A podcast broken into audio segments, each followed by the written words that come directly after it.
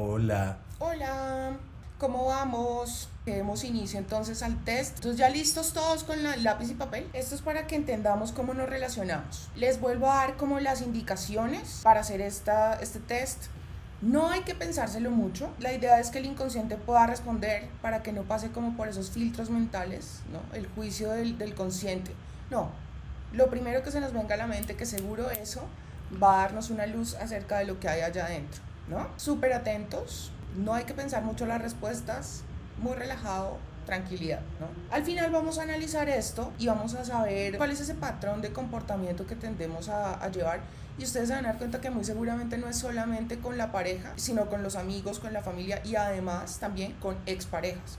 De pronto no con todas, pero sí con las que más nos han calado, digámoslo así. No hay respuestas correctas o incorrectas, la idea es no engañarse. Cuanto más sincero soy conmigo, mm, más utilidad va a tener esto. Si yo me engaño, digamos, contestando lo que me gustaría que fuera, pero no es, pues no estoy haciendo nada. La idea es ser muy honesto para realmente ayudarme a mí mismo o a mí misma, ¿cierto? Bueno, primera pregunta. Cuando yo, raya, esa persona me cuida y me quiere, ¿sí es claro? Cuando yo, raya, espacio, ¿no? Esa persona me cuida y me quiere. Pensando en ese alguien de mi interés, ¿no? Esa persona que ahorita me tiene latiendo el corazoncito. Y además que este test es muy bueno para entender quién es la persona que realmente nos importa, porque es en la persona en la que vamos a pensar. Muchas veces tenemos ahí como opciones y uno dice, bueno, ¿cuál será el que me interesa más? Pasa. Pasa en las películas, pasa en la vida. Entonces, esto nos ayuda a saber quién es esa persona que está ahí. Segunda pregunta. Cuando yo estoy triste, esa persona, espacio o raya. Repito la segunda pregunta. Cuando yo estoy triste, esa persona, raya. Es que respondan en el cuaderno o en la, hoja y después analicen según todo lo que hemos estado eh, explicando en las, en las transmisiones. Porque no se trata aquí pues de analizar, sino de que nos demos cuenta nosotros mismos de esos patrones de comportamiento. Cuando leamos las respuestas nos vamos a dar cuenta si estamos en una relación sana o en una relación tóxica, se los garantizo. Lo primero que se te venga a la mente, lo piensas demasiado, ya es el consciente el que está respondiendo. 3. Cuando esa persona está enfadada, yo, raya. Cuarta pregunta, cuando yo me enfado, esa persona, raya. Quinta pregunta, amar sin condiciones es, raya. Quinta pregunta, la repito, amar sin condiciones es. Sexta pregunta, cuando yo, raya, esa persona me recompensa. Sexta pregunta, la repito, cuando yo, raya, esa persona me recompensa. Séptima pregunta, cuando esa persona está triste, yo. Repito la séptima pregunta. Cuando esa persona está triste, yo. Octava pregunta, cuando esa persona se enfada, yo. Octava pregunta, la repito. Cuando esa persona se enfada, yo. Novena pregunta. En caso de que estemos hablando de una persona con la que no están, sí, están sufri- sufriendo por esa persona, tengan presente que todo esto puede ser en tiempo pasado, no tiene que ser en presente, ¿no? Si, están hablando, si estamos hablando o pensando en una persona en la que o con la cual ya no tenemos nada en este momento, o estamos alejados o estamos peleando. La persona de tu interés, mejor dicho, no importa si es pasado o presente. Novena pregunta, ¿qué tenías que hacer para que esa persona te acepte y te quiera? Repito la novena pregunta, ¿qué tenías que hacer para que esa persona te acepte y te quiera? ¿O qué tienes que hacer? Décima pregunta, ¿qué comportamientos, cosas, hace que te pongas en modo reactivo? Esas cosas que una te ponen a gritar o que tú notas que el corazón se te pone a mil. Repito la décima pregunta, ¿qué comportamientos, cosas hacen que te pongas en modo reactivo? Para darles algunos ejemplos, que vi que le dio me encanta a la exnovia, que le sonó el teléfono y me sale y se sale a contestar afuera. Eso de. Repito la pregunta, décima pregunta, ¿qué comportamientos, cosas hacen que te pongas en modo reactivo? Que no tengas como esa capacidad de dar una respuesta, o sea, de pensar antes de actuar, sino que una, o sea, es un detonante. O bien sea para empezar a pelear y a gritar, o bien sea para ponerte a llorar, o para como para empezar a planear estrategias para desquitarte, por ejemplo. Sí, todas esas cosas.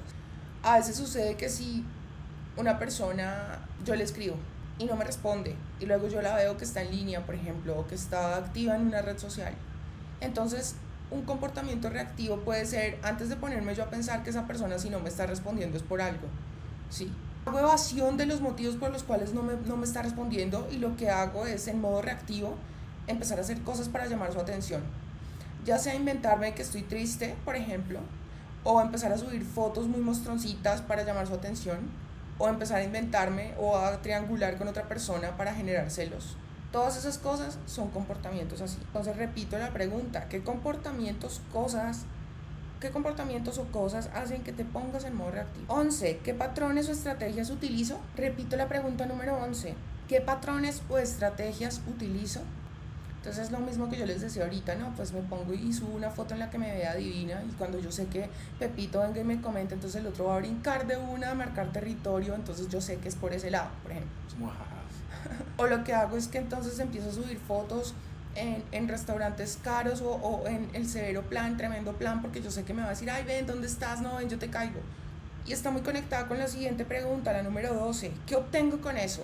Si yo veo que la persona, por ejemplo, no me está poniendo atención, entonces yo lo que hago es inventarme, o, o de hecho inventarme un plan, irme de plan y de fiesta con mis amigas.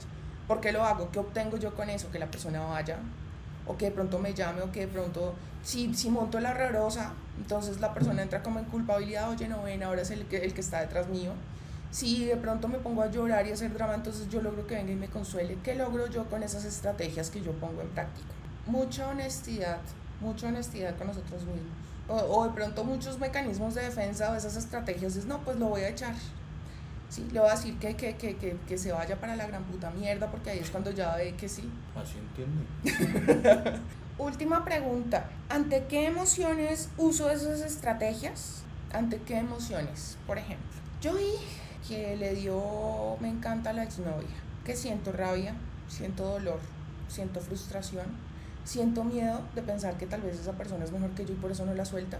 Siento que um, tal vez me, me, me, está viendo la cara con ella o con él. Siento que me vas a desquitar. Siento sed de venganza. Identifiquemos pero muy bien cuál es la emoción, ¿no? para que cuando yo identifique que esa emoción está presente, yo diga no, reacción no, responder sí. Miren, vamos a hacer un ejercicio aquí. Les voy a responder las preguntas si ustedes estuvieran con un narcisista, por ejemplo. Párenle bolas. Párenle muchas bolas. Cuando yo, Raya, esa persona me, me, cuida y me quiere. Cuando yo, por ejemplo, estoy triste y le estoy contando una desgracia, esa persona me, cu me cuida y me quiere. O finge que me quiere. Ahí sí me pone cuidado.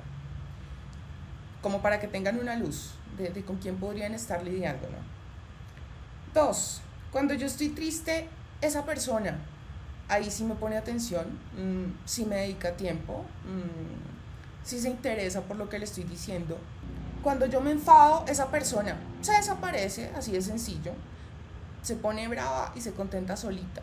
Amar sin condiciones es aceptar a la otra persona tal y como es, con su lado bueno y su lado malo.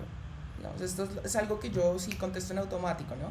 Amo su lado oscuro y su lado luminoso porque todos lo tenemos y si yo voy a amar a una persona no puedo amar solo lo bonito porque lo bueno y lo malo eh, forman a esa persona, ¿sí? Ahora, esto no quiere decir que yo me voy a quedar con una persona tóxica porque igual, sí, no. Son defectos no. aceptables. Hay okay. cosas que son no negociables, ¿no?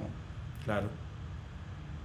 Cuando yo raya, esa persona me recompensa me recompensa cuando me ve mal, cuando me ve triste, cuando yo hoy le cuento algo que, que me, me, tiene mal, que, me pasó y que es como una tragedia para mí, digámoslo así. O cuando, por ejemplo, necesita plata, yo se la, se la presto. O si, por ejemplo, mmm, no sé, esa persona viene y me cuenta cualquier cosa que le está pasando, pues yo lo escucho o la escucho. Cosa que tal vez esa persona no, haría tanto por mí. Si por ejemplo yo hoy le cuento algo bueno, entonces ahí sí me hace cerebro flotante o me corta rapidito, como que hace eh, como ciertas señales de mamera, ¿no? Qué aburrición. A uno le pregunta de qué está hablando y no tiene ni idea. Mm. Cuando esa persona está triste, yo trato de hacer lo que sea para que esté bien, porque no tolero ver a esa persona triste, o sea, lo que tenga que hacer para que esté bien, porque si esa persona está triste, entonces quiere decir que va a estar mal conmigo. Para que esa persona esté bien y me trate medianamente bien, tiene que estar de buen humor. Si está triste, pues yo tengo que hacer lo que sea para que salga de ese estado de tristeza. Esto es si estuviera con un narcisista, ¿no? Cuando esa persona se enfada, yo empiezo a culpabilizarme y a pesar de que no me haya dicho qué es lo que pasa, empiezo yo a revisar las conversaciones, a ver en qué la embarré, a repasar absolutamente todo lo que estuve diciéndole, a ver si de pronto dije algo que pudiera sonar mal, empiezo a ver mis publicaciones, a ver si de pronto hay algo que le hubiera podido detonar los celos o inseguridades o algo que no le gustó, sí. Mamera es fastidio, César. Ah, ok, sí. Mamera es que artera, qué pereza, qué hueva, como dicen en México. Neta. ¿Qué tenías que hacer para que esa persona te acepte y te quiera? Eh, estar disponible todo el tiempo, uno, y estar triste. Estar triste. Estar mal. ¿Qué comportamientos, cosas hacen que te pongas en modo reactivo? Ver que, por ejemplo, no responde los mensajes y yo vea que está en línea. por ejemplo. Eh, podría ser eso. Otra, otra razón podría ser que, mm, digamos, algo que se ve muy comúnmente es que mm, empiezo a darme cuenta de que le está prestando toda la atención del mundo a una persona, la misma atención que me brindaba a mí. Y ahora yo veo que me la está quitando y se la está dando a otra persona. Esas cosas, algo que también es muy común es que, por ejemplo, el, modo reactivo puede ser cuando viene y me habla maravillas de la ex o de la amiguita, que es todo lo que yo no soy, por ejemplo. Pero estamos planteando la, el hecho de que fuera un Bueno, sí, narcisista. ¿no? claro. ¿Qué patrones o estrategias utilizo? Por ejemplo, cuando eso pasa, las personas puede ser que, como ha visto que, se, que le pone atención cuando está mal, entonces dice, no, me voy a inventar que algo me pasó. Me voy a inventar que algo me pasó para que me ponga cuidado. O le voy a contar algo que me pasó hace mucho tiempo. O me voy a poner, eh, no sé, sí, podría ser. O le digo, ay, mira, te compré un regalo, por ejemplo, ¿no? Para que me ponga cuidado. Sí. ¿Qué obtengo con eso? Que me ponga cuidado, que por lo menos no me ignore, ¿cierto? Que no me trate como si fuera un cero a la izquierda. ¿Ante qué emociones uso esas estrategias? Ante el miedo, por ejemplo, de que me vaya a dejar. Ante el miedo de, de pensar, de querer aceptar que yo para esa persona no soy tan especial como si es esa persona para mí, por ejemplo. Pues es como para que tengan una luz y si tienen respuestas similares, honestidad ante todo, es una banderita roja, ¿no? Que nos dice peor de un narcisista, un ser que no puede amar más que a sí mismo, pero que responde, no creo que sea eso. Si se amase a sí mismo, podría amar a otros. Si no, esas personas no se aman, ellos construyen un falso ego y un falso yo, ¿sí? Entonces es como para hacerle evasión a lo que realmente ellos piensan de sí mismos, porque son personitas que no se quieren. Por lo general, fueron muy maltratadas psicológicamente, sexualmente o físicamente en la infancia, entonces tienen la autoestima muy minada y como mecanismo de defensa crean esta grandiosidad, este falso yo, que hace que, mm, que se sientan un poco mejor, ¿no? O sea, eh, se engañan a sí mismos para hacerle evasión a lo que realmente piensan. Y una de las maneras de poder compensar ese, ese, ese concepto tan pobre que tienen de sí mismos es ver dominado al otro. Y sobre todo cuando se trata de una persona que tiene grandes cualidades. Cualidades que ellos saben que no pueden tener y que no pueden admirar porque tienen sentimientos muy oscuros, sino que envidian. Entonces, si por ejemplo en una persona que tiene esa bondad que ellos nunca van a sentir, una persona que tiene ciertas características como inteligencia, como mm, resiliencia, como eh, empatía, como mm, alegría en su vida, una familia bonita, amigos verdaderos, mm, ¿sí?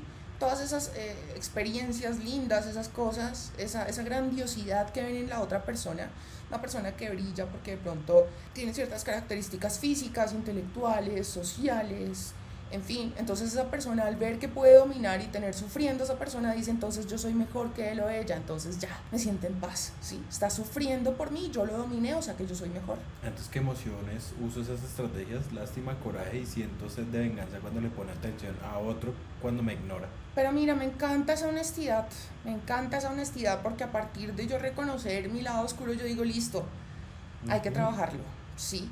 Esto no es el amor, no lo es. Y si la persona me pone a vivir ese tipo de situaciones, pues no me sirve estar ahí, ¿cierto? Y es que algo que es muy alarmante es que, por ejemplo, la otra vez una persona me escribió en un comentario de YouTube que tres de cada cinco personas son narcisistas y eso es terrible, o sea, imagínense. Si encuentran una buena persona no la dejen ir, porque es que, a no ser que ya, porque muchas veces pasa que la persona puede no ser insana o narcisista, pero los dos sí somos como, como tóxicos. Si han notado que, por ejemplo, yo puedo juntarme con Juanita y me la paso súper bien y todo eso, pero por alguna razón Juanita con su Tanita sí hacen como una reacción que no, ¿sí? Y entonces son tóxicas ellas dos, pero de pronto ella conmigo no, pero ellas dos sí, y la otra conmigo no, pero yo con otra persona sí. Son como reacciones, ¿no? A veces eso también sucede. Porque como que hay energías que se repelen y otras que sí se atraen y son como armónicas entre sí. Y bueno, pues ese era el, ese era el test del día de hoy, espero que les haya servido, que les dé una luz acerca de cómo se relacionan. Eso es, muy útil, créanme, porque empieza uno como a darse cuenta de su lado oscuro, de por dónde es que lo manipulan. Muy importante, cuanto más reactivo yo soy, cuanto más impulsivo y yo me dejo llevar por mis emociones, más manipulable soy porque la persona se da cuenta por dónde me puedo atacar. Si yo doy una, una reacción en lugar de una respuesta y yo, como les digo, antes de, de, pasar a la acción no analizo qué es lo que yo voy a hacer, esa persona se va dando cuenta de cuáles son mis, de, mis debilidades y por dónde es que yo tengo eso. O sea, le estoy dando como, como, como un libro abierto, me estoy dejando ver. Y, esa, y hay personas que pueden tomarlo muy bien y ayudarte y sí, como hay otras que se valen de eso para fregarte, para aprovecharse de ti. Ante mi sinceridad, ¿qué puedo hacer para mejorar? Mira, si tú ya tienes identificada la emoción que te detona esa reactividad, tú dices, ah, ya te tengo identificada, mi cielo. Entonces, ya tienes conciencia de que apareció, porque uno realmente se percata de la emoción cuando ya está ahí. Entonces, la emoción siempre va a aparecer, o sea, luchar contra eso es no, lo que tenemos que hacer es, listo, estuvo presente o hizo presencia, se hizo presente, mejor dicho. Entonces yo ahora en vez de reaccionar voy a dar una respuesta. Me voy a tomar un minuto para pensar cómo voy a reaccionar o qué respuesta voy a dar frente a esto que está pasando. Y voy a dar una respuesta completamente distinta al patrón automático que siempre ha gobernado mi vida porque ahora soy yo quien toma las decisiones, no el piloto automático. Voy a dar una respuesta, no una reacción. Y con eso me quito de encima manipuladores que se van a valer de esa reactividad para saber cuáles son mis puntos débiles. Todo el tiempo la gente te está midiendo los límites para saber hasta dónde llegan contigo y es ahí cuando tú dices, este es mi valor, esto es lo que yo acepto y lo que no. Y, y en el momento que yo marco un límite le digo a la persona, no, no, no, no, conmigo no te equivoques. ¿Listo? Para que no seamos víctimas de narcisos. Hola, por ejemplo, en mi caso me estoy conociendo con alguien que tiene depresión moderada ya diagnosticada, entonces tiene altibajos, yo trato de mantener mi espacio y apoyarlo, pero no sé qué opinas, Yomi. Pues bueno, mm, me imagino que si ya está diagnosticado tendrá medicamentos que le, que le controlen eso, porque muchas veces pasa que la persona es básicamente porque su cerebro no le, no le produce suficiente... Eh, suficientes químicos para sentirse bien. Entonces hay medicamentos que pueden ayudarlo con eso y tener una vida normal. Pues es que hasta ahora se están conociendo. Yo te diría que vayas con calma, que no te pongas a involucrar sentimientos así. Dale tiempo de ver cómo va fluyendo el asunto, unos dos, tres meses a ver qué sin involucrar sentimientos. Y entonces vas viendo si sí o si no, si sí, porque si la persona te pone como en una montaña, una montaña rusa emocional, como que un día estoy bien y tengo que estar como el son que me toque bailo, ay no, no, créeme que no. No, y no se trata de ser rabón ni de ser como poco empático, sino que yo tengo que velar por mi bienestar y yo no puedo sacrificar mi bienestar por el de otra persona, ¿sí? Bastantes personas están preguntando qué, qué podrían hacer si ellos piensan que son narcisos. Pero ¿por qué lo piensan? Miren, ustedes pueden saber si son narcisistas si no tienen empatía. Es decir, que ustedes ven una persona que está sufriendo y ven cómo otras personas les importa y a ustedes no no les duele el dolor ajeno, no, no. Si son conscientes de que siempre tienden a manipular, ¿sí? Inventan cosas, crean estrategias y todo para que al final la persona termine haciendo lo que ustedes quieren.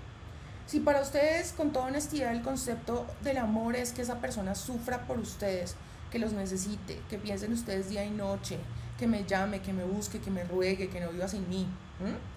¿Qué más? ¿Qué otra cosa puedo yo saber que me, me puede indicar que soy narcisista? ¿El hecho de haberse enamorado alguna vez?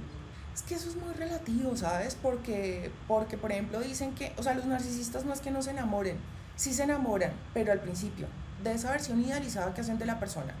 Cuando ya la conocen y se dan cuenta de que pues nadie puede cumplir con un ideal porque nadie lo va a hacer nunca, ¿cierto? Entonces, claro, empieza la devaluación porque tú no eres la persona que yo idealicé.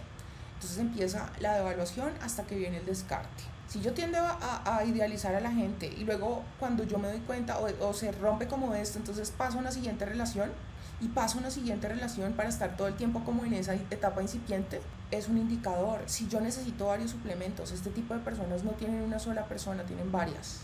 Sí, suplemento, suplemento, suplemento. Habrá unos que sean más nutritivos, por decirlo de alguna manera, que otros. Mi perro es mi ensure. El ensure, sí. Ah, Ensure y Ensure Advance. No, hay Ensure y Bennett. Así Y el piro, uy, no, yo no quiero hoy Bennett. Qué lámpara. Pero sí, sí.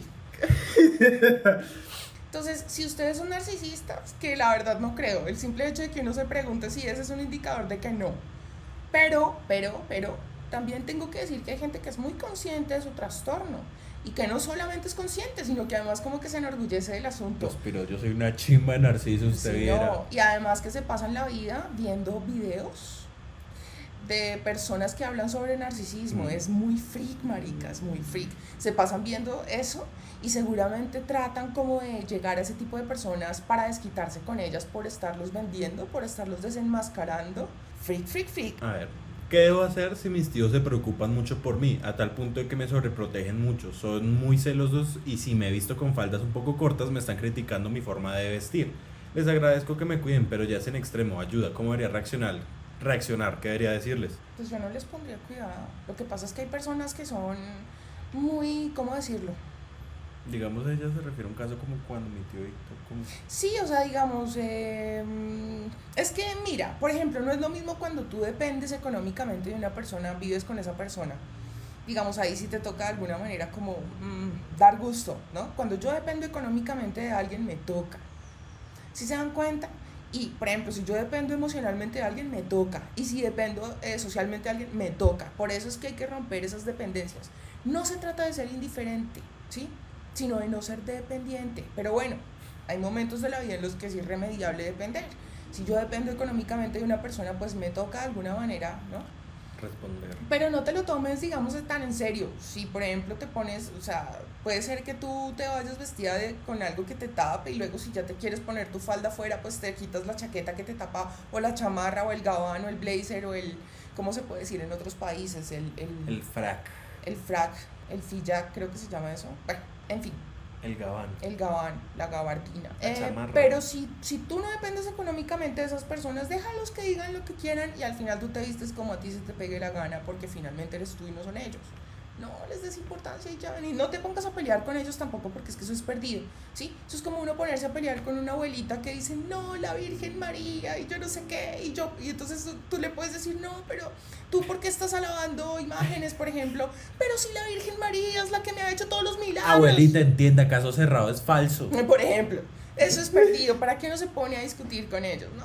O sea, mantengamos la paz, llevemos la fiesta en paz y ya. Yo tengo un amigo que me confesó que no tiene sentimientos hacia nadie ni hacia sus padres o familiares, amigos, pero sí un respeto. Pero dice que se siente culpable por no querer a nadie, entonces es paradójico. Sin embargo, dice que no le apena, simplemente siente culpa porque lo moralmente correcto sería querer a las personas. Es un poco hostil cuando las personas no hacen las cosas bien, por ejemplo en un juego online. Sin embargo, igual reconoce que exagera, pero es porque le gusta ser el mejor.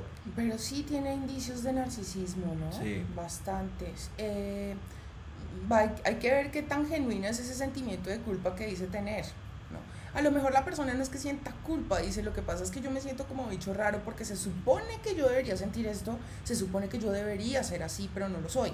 Entonces, más que un sentimiento de culpa, es como, como me siento diferente y por alguna razón siento algo de temor por eso. Hay algo que está mal en mí, tal vez. Y no sé, pero yo he escuchado que esas personas que tienen esa incapacidad de sentimiento también tienen comportamientos, eh, ¿cómo es que se dice? Sociópata. Sí, es que, por ejemplo, un narcisista es un psicópata integrado. Más mansito.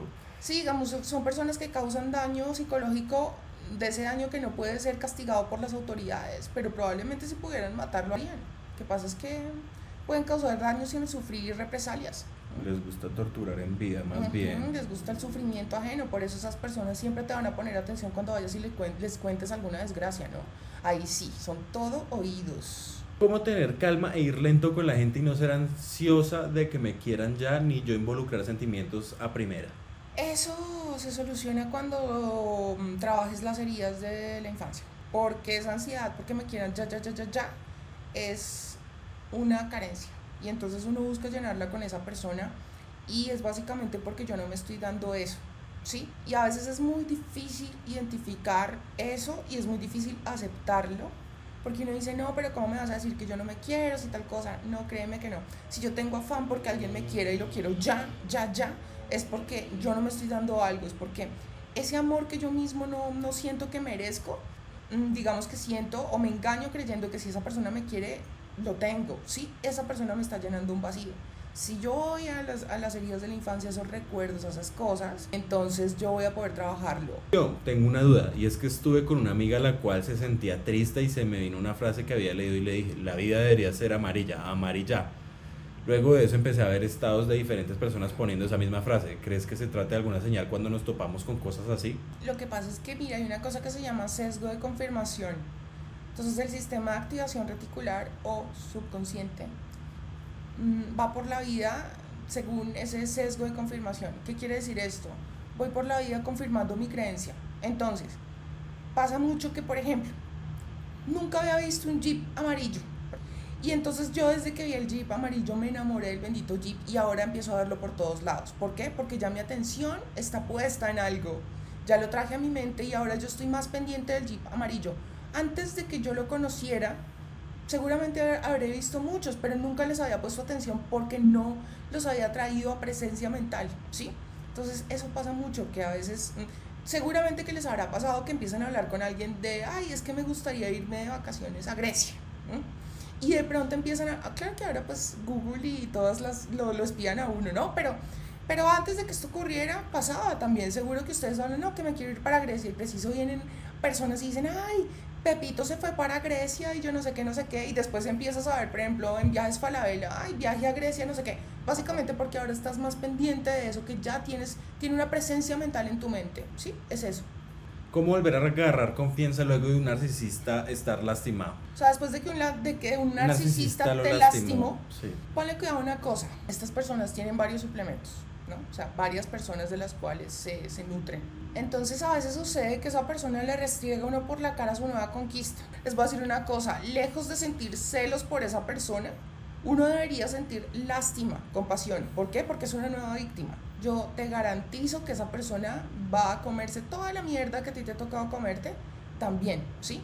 Y si por ejemplo sucede que me dicen, por ejemplo, ay, pero es que lo mío con él no duró sino tres meses y con esa vieja lleva como seis meses. Peor, peor, porque es más el vínculo que se crea ahí, ¿sí? E, entonces, no. Créeme cuando te digo que esa persona te está, te está devaluando y te está descartando básicamente porque tú tenías una cantidad de cualidades que esa persona no posee. Entonces el que se tiene que sentir poca cosa y mal es él, no tú. Créeme que no. ¿Cómo construir otra vez como tu autoestima y sentirte mejor? Entendiendo todas estas cosas que, porque a veces uno se siente culpable de cómo pude ser tan imbécil, cómo pude caer en esto, cómo cedía tantas manipulaciones, como tal. Tú no podías saberlo porque es una persona que viene y te engaña, te muestra una cosa, pues uno no nace aprendido, ¿cómo hace uno para saber? Si uno supiera dónde se va a caer, pasaría gateando, ¿cierto? Pero no lo sabías. Ahora, hay que agradecer el hecho de que esa experiencia se haya presentado en tu vida porque ahora, si se te vuelve a presentar a alguien así, chao, no vuelve a pasar nunca más, que es una cosa que sí le agradezco a mi Narcí mayor, al, encubierto. Al innombrable. Ay, ay, ay, pobrecito, ay, ay. Sio, como te he contado, e intento dejar ir a alguien que nunca se despidió de mí. ¿Conoces algún ejercicio para soltar y despedirse emocionalmente? Por ejemplo, he leído sobre escribir una hoja, todo que quedó por decir y, que, y quemarlo. Por ejemplo, también puedes hacer el ejercicio de imaginarte que esa persona está al frente tuyo y le dices y si tienes que llorar, llora, lloras, si tienes que decirle lo que tengas que decirle, le dices, pero no te quedes con nada dentro y le dices y le dices y le dices y verás que eso es una catarsis muy buena. A veces pasa que uno siente que la tiene que hacer más de una vez, la haces más de una vez, las veces que sea necesario. Pero es bueno dejar salir y sobre todo cuando hay mucha rabia y todas las groserías, las cosas más hirientes que te salgan, para que ya no se queden dentro de ti y no, no se queden ahí liberando cortisol dentro de ti y generando enfermedades, ¿no? Porque te, termina uno somatizando el asunto y no. Hola, yo la verdad no tengo pareja desde hace 7 años. La inseguridad que tengo es enorme y eso me ha impedido darme la oportunidad de tener pareja nuevamente. ¿Qué me aconseja? Yo te diría que empezaras por conocerte primero a ti, o sea, que te analices un día y pienses qué es lo que me gusta a mí y quién quisiera que estuviera a mi lado entonces ya cuando tengas claro todo lo que te gusta de ti y tus defectos, tal vez ahí ya te puedes aventurar a ser tú mismo con las personas y aventarte, no dejar ese miedo del qué dirán o del qué pasará, lo máximo que te pueden decir es que no. Si te gusta alguien, ve y díselo. Y eso que dice Daniel es muy cierto, es tan cierto porque miren, todo empieza por la aceptación. Si yo me acepto con, o sea, porque tú me dices tengo inseguridades, ¿cuáles son esas inseguridades? Sí, Si hay cosas que tú puedes trabajar para que desaparezcan esas inseguridades, pues adelante, porque eso es demostrarte amor propio, ¿cierto? Y en la medida que yo me doy amor a sí mismo, las personas que lleguen a mi vida me lo van a dar. Si yo acepto mi lado oscuro y mi lado luminoso, así mismo la persona que llegue a mi vida me va a aceptar y es que ese es el verdadero amor. No es que yo me meta a una relación y yo me enamoré de la parte bonita y entonces cuando me muestra su lado oscuro, entonces esa relación ya no me sirve porque ahora hay defectos que son no negociables, ¿sí? Pero pretender encontrar una persona perfecta, eso no va a pasar. Entonces, así como tú no, no pretendes encontrar una persona perfecta, tampoco pretendas ser perfecto para nadie, ¿sí? Acéptate y ámate como tú eres, con tu lado oscuro y tu lado luminoso. Y date la, la libertad y la posibilidad de ser, de ser porque créeme, cuanto más uno se esfuerza por mantener una versión de uno mismo que acepten los demás, menos aceptación vamos a obtener.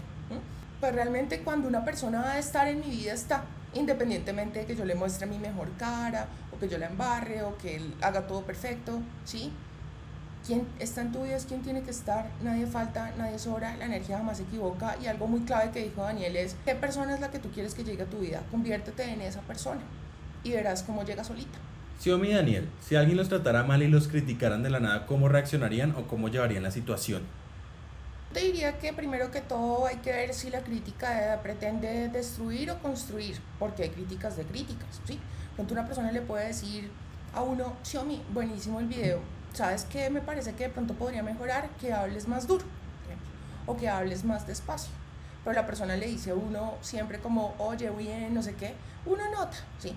Cuando se trata de una crítica destructiva que lo que busca es molestarte, entonces eh, hay dos opciones. Una es que estés en grupo y otra es que estén solos. Si están solos, pues tú entiendes que esa persona está hablando desde su interior, está proyectando sus propias limitaciones y sus propias carencias en ti. Entonces no te lo tomes personal y tú... Si ya se trata, por ejemplo, de otra de, de, de en grupo, ¿no? Que te, que te hace como una crítica en grupo, muchas veces la gente sale con cosas irónicas, ¿no? Entonces tú le puedes decir, como me puedes repetir eh, lo que acabas de decir, así lo hayas oído bien. Es que a veces la gente lo que busca es como detonarlo a uno y precisamente que uno reaccione para que desde esa reactividad se puedan victimizar y mire si ve que está loca, mire si ve cómo es. Entonces, la idea no es reaccionar, sino responder, ¿no? Si estamos en grupo, entonces le podemos decir, ¿me puedes repetir lo que dijiste? Si tiene las agallas de volverlo a repetir, entonces tú puedes ser muy, muy transparente y muy honesto y decirle, oye, si lo que pretendías era hacerme sentir mal con ese comentario, te felicito porque lo lograste y te quedas viendo así esa persona. Y te garantizo que nunca más esa persona te vuelve a hacer ese tipo de comentario. Ahora, no te tomes personal nada de lo que una persona con ánimo de destruirte te diga, porque es una cosa que simplemente está en su interior, son proyecciones de sus propias limitaciones y carencias y de sus propios videos pongas cuidado. Sí, o cómo se puede atraer la abundancia tanto en el dinero o en un trabajo mejor. Yo hice una transmisión en vivo acerca de eso, acerca de los principios de Deepak Chopra, de la abundancia. Te sugiero que lo veas porque ahí va a estar explicado a detalle cada cosita que tú puedes hacer para ir trayendo eh, abundancia a tu vida. Cosas así rápidas que te puedo dar en este momento. Acostúmbrate a darte solamente lo bueno y lo mejor. Lo bueno y lo mejor, y eso abarca muchas cosas, las personas con las que interactúo, la comida que ingiero, lo que escucho, lo que leo, lo que hablo, solo lo bueno y lo mejor. Si yo soy consciente de que estoy aferrado a una persona que lejos de sumarme me resta y yo pretendo seguir ahí, el universo no solamente en la parte sentimental, sino en todas las esferas de la vida, no me va a dar sino mediocridades porque eso es lo que esa persona me da y yo estoy aferrada a esa mediocridad. Entonces yo solamente me puedo dar lo bueno y lo mejor. Que yo quiero ser abundante. Entonces, por ejemplo, empiezo a alegrarme de los triunfos y la prosperidad de mi competencia o de esas personas que de pronto se han portado mal conmigo. Y miren que esto es, uff, y es muy difícil, precisamente porque es muy difícil, así mismo es la compensación. Si yo me empiezo a alegrar por el bien y por la fortuna de mis competidores, es una bendición que viene a mí. ¿De qué manera? Muchas personas me preguntan, Xiomara, ¿por qué será que yo mm, he visualizado mil, mil cosas y no se me dan? Por ejemplo, he visualizado que yo crezco en mi trabajo, que me ascienden y lo visualizo y me conecto con la emoción, pero no sé por qué no, sí, no sé por qué no, no se me da. A veces sucede que es porque la persona quiere un beneficio solo para sí misma, desde el egoísmo y no para los demás. Una manera de, hacer, de acelerar la manifestación de las cosas es desear lo mismo para todo el mundo. Y en especial para las personas que me han hecho daño. Entonces, Si yo quiero algo para mí y este conocimiento, por ejemplo, yo adquirí este conocimiento pero no lo quiero compartir con nadie porque yo solamente quiero eh, valerme de los beneficios y no quiero que nadie más lo conozca. Ahí empiezan a aparecer ciertas carencias en tu, vida, ese egoísmo. ¿Por qué? Porque estás diciendo que no hay suficiente para todos. Y si no hay suficiente para todos, entonces empiezas a experimentar carencia, vas a tener que luchar por conseguir eso poco que crees que es escaso. Eh, otra manera es darte cosas que sean de lujo. Puede ser que no siempre tengamos esa posibilidad, pero cuando yo puedo, digamos, voy y me, me meto a un restaurante que sea, pues, cinco estrellas, como para crear el preámbulo la energía, de esa abundancia y de ese mismo, mm, digamos, nivel socioeconómico, de ese mismo grado de abundancia. Me voy a un concesionario y digo, déjame hacer un test drive de un carro de alta gama para vivir la experiencia, porque es que no es lo mismo imaginarme ver el carro haberme subido en el carro, manejarlo y saber lo que se siente. Todo eso, sí, darte cosas así de lujo, eso te ayuda mucho. El, no estar sufriendo, digamos, cuando yo iba, voy a pagar un recibo, una factura, un servicio, no lo pago renegando. Así, por ejemplo, pasa, porque pasa mucho, llegó la factura de la luz, la factura de la energía, la factura del agua, en fin. Ay, pero cada vez está más caro, es que el, el Estado todavía nos roba más, no sé qué. No, si yo voy y pago, pago con gusto y digo, afortunadamente, gracias a Dios que tengo con qué pagar esto y lo pago con gusto, porque tengo con qué pagarlo y lo pago porque me está brindando un servicio. ¿sí? Todo está en la intención con la que hagamos cada cosa, la energía que uno pone es la energía que atrae. Hola chicos, tengo una situación. ¿Qué será que cada vez que voy a entrenar al Ultimate siento un vacío en mi estómago minutos antes de entrenar? He estado haciendo actividades que para mí son enriquecedoras, pero esa cosa del estómago me hace sentir extraña. Lleva tiempo sin socializar llevaba tiempo sin socializar y estar yendo allá me hace sentir así. Te agradezco mucho, si me has ayudado. Resto y saludos a ambos desde Bucaramanga. Yo pienso que eso es ansiedad por el encierro que uno estuvo todo ese año. A mí me pasa exactamente lo mismo. Yo salgo a lugares muy concurridos y yo también me siento como nervioso, la verdad. Sí. Pues no sé, mm, de pronto podrías meditar un poquito antes de, de irte al Ultimate. Este es su Ultimate. Este es su Ultimate, podrías, por ejemplo, meditar un poquito antes. Eh, tomarte un. Hay un video que yo tengo en YouTube que se llama Cómo meditar en un minuto. Simplemente, por ejemplo, te vas a un baño o a un espacio donde estés solita antes de, de, de, de entrar a interactuar con todas las personas y te concentras un poquito en tu respiración, conectas con un como con un recuerdo, con un lugar, que te traiga toda la tranquilidad del caso y vas a ver cómo tu mente entra en este estado como de relajación, ¿no? Mm, mientras estás enfocándote en tu respiración, en ese gap, ¿no? Entre el espacio que hay entre un pensamiento y el otro, en ese espacio tú tratas de visualizarte en ese lugar que te trae mucha paz o ese recuerdo que te llena de alegría, de calma, de seguridad y vas a ver cómo entras en este mood y sigues adelante con eso. ¿Una mujer que es narcisista puede cambiar? no. Pues no sé, hay psicólogos que dicen que si ya la persona entra mucho en contacto con ese dolor y esa soledad, puede ser que despierte y diga, este comportamiento no me está llevando a ningún Pereira. Pero las probabilidades son muy bajas, porque dicen que, por ejemplo, si una persona va a tratarse con un terapeuta, como no puede aceptar, o sea, son personas que tienen minadas autoestima, tienen mucha inseguridad, entonces, si viene alguien, porque el terapeuta todo el tiempo le va a decir frenteado, mire, ese es su problema, usted tiene esto mal, mal, mal, mal. Esa persona no va a aceptarlo, entonces no. Va a empezar a proyectar todo eso en el, en el terapeuta y va a decir que ese terapeuta es un inepto, que no tiene ni idea de nada, que no sabe nada y ya. Y tiene la razón él y ya. Entonces, no, es muy difícil que pueda realmente cambiar, que pueda sanarse. Lo mejor que uno puede hacer es tomar distancia de esas personas, lamentablemente, por mucho que uno las quiera porque estas personas tienen esa particularidad de ganarse el corazón de uno, ¿de qué manera? ¿Tienes algún miedo, Sio? Sí, obvio, todos tenemos miedos. Y mira que antes yo no, antes yo no le tenía tanto miedo a la muerte, pero con todo esto que está pasando, que uno ve que hay personas que, que son tan cercanas y se mueren, personas jóvenes, personas que tú las ves llenas de vida, ¿no? Y se enferman y se mueren y uno dice, pues pucha, de verdad que es que uno para estar en este mundo, o sea, es decir, para morirse solo necesita estar vivo como dice mi mamá, o sea, por ejemplo, hace, hace más o menos, ¿eso cuándo fue? A ver, 20, 19, 18. Hace ya casi tres años se murió un primito mío, joven, que era deportista, se alimentaba bien, súper bien, y le dio un infarto y se murió, 33 añitos. Entonces dice uno de verdad, o sea, la muerte le puede llegar a uno en cualquier momento, uno no sabe hasta qué punto, hasta qué momento uno va a estar en este, en este mundo. Y sí, eso me da como miedillo, la verdad. Es, últimamente, digamos que te podría decir que ese es mi miedo. ¿Te gustaría leer el tarot, Xiomara? Pues no me gusta lo suficiente como para tomarme la molestia de aprender eso, porque yo sé que eso tiene su ciencia, que eso no es soplar y hacer botellas. Entonces tendría que ser que me gustara mucho para yo invertirle el tiempo al asunto y no creo. Xiomi, ¿cómo hago para no verme roja en lugares públicos, ya sea cuando hablo con alguien, etcétera? Me caga ponerme así porque es algo que me cuesta controlar, pero es lo que más quiero. Ponerte roja, Mm, digamos, algo que te puede ayudar mucho es visualizar esas, esas emociones, esos, perdón, esos momentos, esos escenarios en los cuales te pones así. Entonces, el visualizar ese tipo de, de, situaciones y programarte para reaccionar de una manera completamente diferente te puede ayudar mucho. Supongamos, tú has experimentado varias veces que cuando recibes un elogio en público no puedes evitar ponerte roja. Vas a visualizar cuando te pones, eh, cuando estás en esa situación.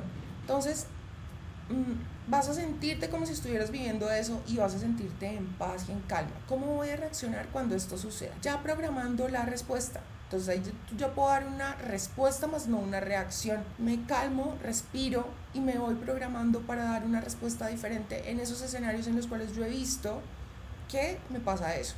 Todo eso va a ser repetición, repetición, repetición para que tu inconsciente lo entienda y comprenda que debe asimilar este tipo de situaciones de una manera más relajada, más calmada, pero solo se logra con visualización, repetición, repetición, repetición. Sio, ¿qué opinas de las personas que dicen la verdad de manera brutal sin pensar si van a lastimar a otra persona y se escudan diciendo que solo están siendo sinceros y que esa es la verdad? No, una cosa es decir la verdad y otra cosa muy distinta es ir por la vida destruyendo la, el, la autoestima de los demás, ¿no? Mm, no, hay personas que de verdad que no tienen tacto para decir las cosas y uno puede valer la intención de la gente. Si lo que quiere es lastimar o haces ese tipo de comentarios velados, que sí, que lo llevan a pensar a uno cosas negativas de uno mismo y gente de quinta. Me da miedo ser auténtico, miedo a que me maten o algo similar. Tienes que aceptarte porque si no es muy duro que encuentres en la vida a alguien que te pueda aceptar. No hay manera. ¿Qué hago si no sé si mi relación debe seguir? A veces siento que él tiene mucho miedo al compromiso porque estamos jóvenes, pero ya tenemos 26 y quisiera que no me vean ni en una presión, sino un apoyo. Hace unos días me confesó que se sentía así porque nos vemos todos los sábados. O sea, se ven todos los sábados y se siente presionado. O sea, se están viendo una vez por semana y se siente presionado. Realmente creo que es una persona que está dispuesta a entregar bastante poco. Y sabes qué es lo que pasa, que puede ser que tú de pronto de dientes para afuera no es que lo presiones, o sea, no es que le digas quiero que pasemos a un siguiente nivel, quiero que vivamos juntos, por ejemplo, o que formalicemos. Quiero hacerte un bebé.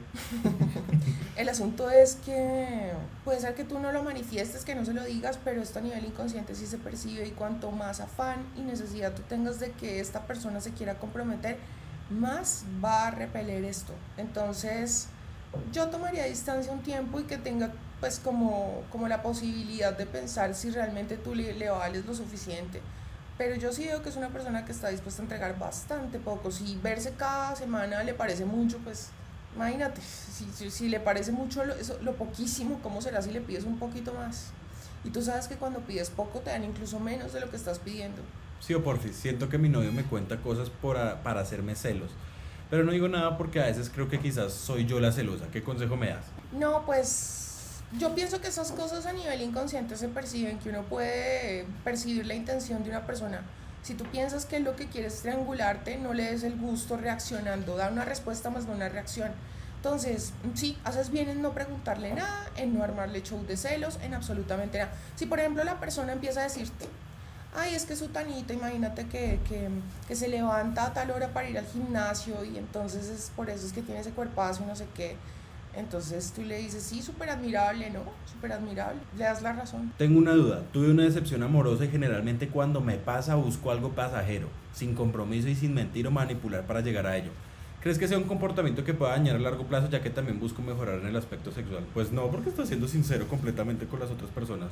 Desde que no haya engaño, sí, o sea, no, tú no estás aunque claro que él dice que manipula, ¿no? ¿Puedes volver a leer otra vez? Tengo una duda. Tuve una decepción amorosa y generalmente cuando me pasa busco algo pasajero, sin compromiso y sin mentir o manipular para llegar a ah, ello. Okay. No, a mí me parece perfecto. Si la otra persona también está de acuerdo, pégale. sí. Pégale al perro. A veces pasa, por ejemplo, con la pregunta anterior, que el tipo no hace sino hablar de su tanita. Entonces tú le dices, ay, ¿será que podemos hablar de algo que nos interese a los dos? Es que yo no conozco a esa persona. Cambio de tema. Si yo hago consciente de que tengo algunas actitudes de narcisista, ¿cómo puedo mejorar? Pues si ya eres consciente, modifica el comportamiento. Si tú sabes que tiendes a manipular a la gente y no, porque a mí no me gustaría que me manipularan. Y es que sabes qué es lo que pasa, que uno siempre le van a pasar cuenta de cobro de todo lo que hace. Este tipo de personas creen que pueden ir por la vida así, que no pasa nada. En algún momento esa liebre saltará. Tal vez no hoy, tal vez no mañana, pero en algún momento. Y sabes qué es lo más triste, que suele suceder cuando ya llegan a viejos que ya no, ya quién les va a voltear a mirar. Entonces no, yo tengo que aprender a identificar si yo estoy en el parche ganador y estar en el parche ganador es, estoy haciendo las siembras que me conviene hacer. Porque es que eso es una ley inquebrantable, la ley de causa y efecto del equivalión, ¿no? Si yo siembro una pera no voy a cosechar una manzana. Entonces, si yo soy inteligente hago las siembras que me convienen. Hice el test y un día después encontré una hoja de un pedagogo que tuve a los 7 años y el test concordó con el diagnóstico del doctor. Me diagnosticaron sentimientos de inferioridad, dificultad para seguir reglas, impaciencia. Por eso el que me quiera ya, ya, ya, ya. Inseguridad, falta de apoyo y sentimientos de desarraigo y evasión. Entonces tienes que hacer eh, la visualización de reparentización con el recuerdo que te generó la, la herida. Entonces hay que entrar a pensar cuál es ese recuerdo recurrente que viene a mi mente cuando no estoy pensando en nada, cuando estoy lavando los platos, cuando me estoy peinando, cuando estoy manejando, cuando voy en la buseta, cuando voy en el taxi, cuando voy en el Uber. Entonces yo empiezo a hacer la revisualización, digámoslo así, de toda esa situación lo más vivido posible. Y si el niño en ese momento sintió que le faltó aprobación, que le, le faltó atención, que le faltó amor, que le faltó lo que sea, entra el adulto a abrazarlo, a decirle aquí estoy yo y te voy a dar todo eso. Eres apoyado, eres aprobado, ¿sí? eres valioso. Y lo abrazo al niño y que se sienta que ahí está ese padre que es el adulto que soy yo. ¿sí? Una vez hayas hecho eso una o dos semanas, mmm, puedes empezar a, a, entrar a visualizar el recuerdo y modificarlo completamente. ¿sí? Si por ejemplo se trata de un, de un momento en el que tu padre te lastimó, cambias el recuerdo haciendo que tu padre haga una cosa completamente distinta a la que hizo en ese recuerdo. Sí, o no sé cómo empezar la meditación. Cuando la empiezo a hacer me duermo. ¿Cómo le hago? Sí, eso pasa mucho. Pasa mucho en un principio. No, mira, no te fuerces. Simplemente sigue, sigue intentándolo y seguro que en algún momento vas a dar con las visualizaciones, con, con ese espacio entre un pensamiento y el otro para poder como sacar de ti eh, como toda esa basura mental que a veces tenemos. Pero el hecho de que lo estés intentando te ayuda un montón, no importa que te duermas, eso no importa. Les agradecemos un montón por habernos acompañado el día de hoy. Muchísimas gracias a todas las personas que se suscribieron. Muchas gracias a las personas que están aquí recurrentemente. De verdad significa un montón para nosotros ese, ese apoyo y ese cariño de ustedes a toda esa gente que nos ayuda en el chat con todos los tipos de preguntas que aparecen y ayudan a los demás. Eso es muy bonito, muchísimas gracias. Muchos besos a todos. Se les los quiere amamos. un montón. Eh, y besito y nos vemos siete y media el viernes aquí en Twitch. Bye. Chao.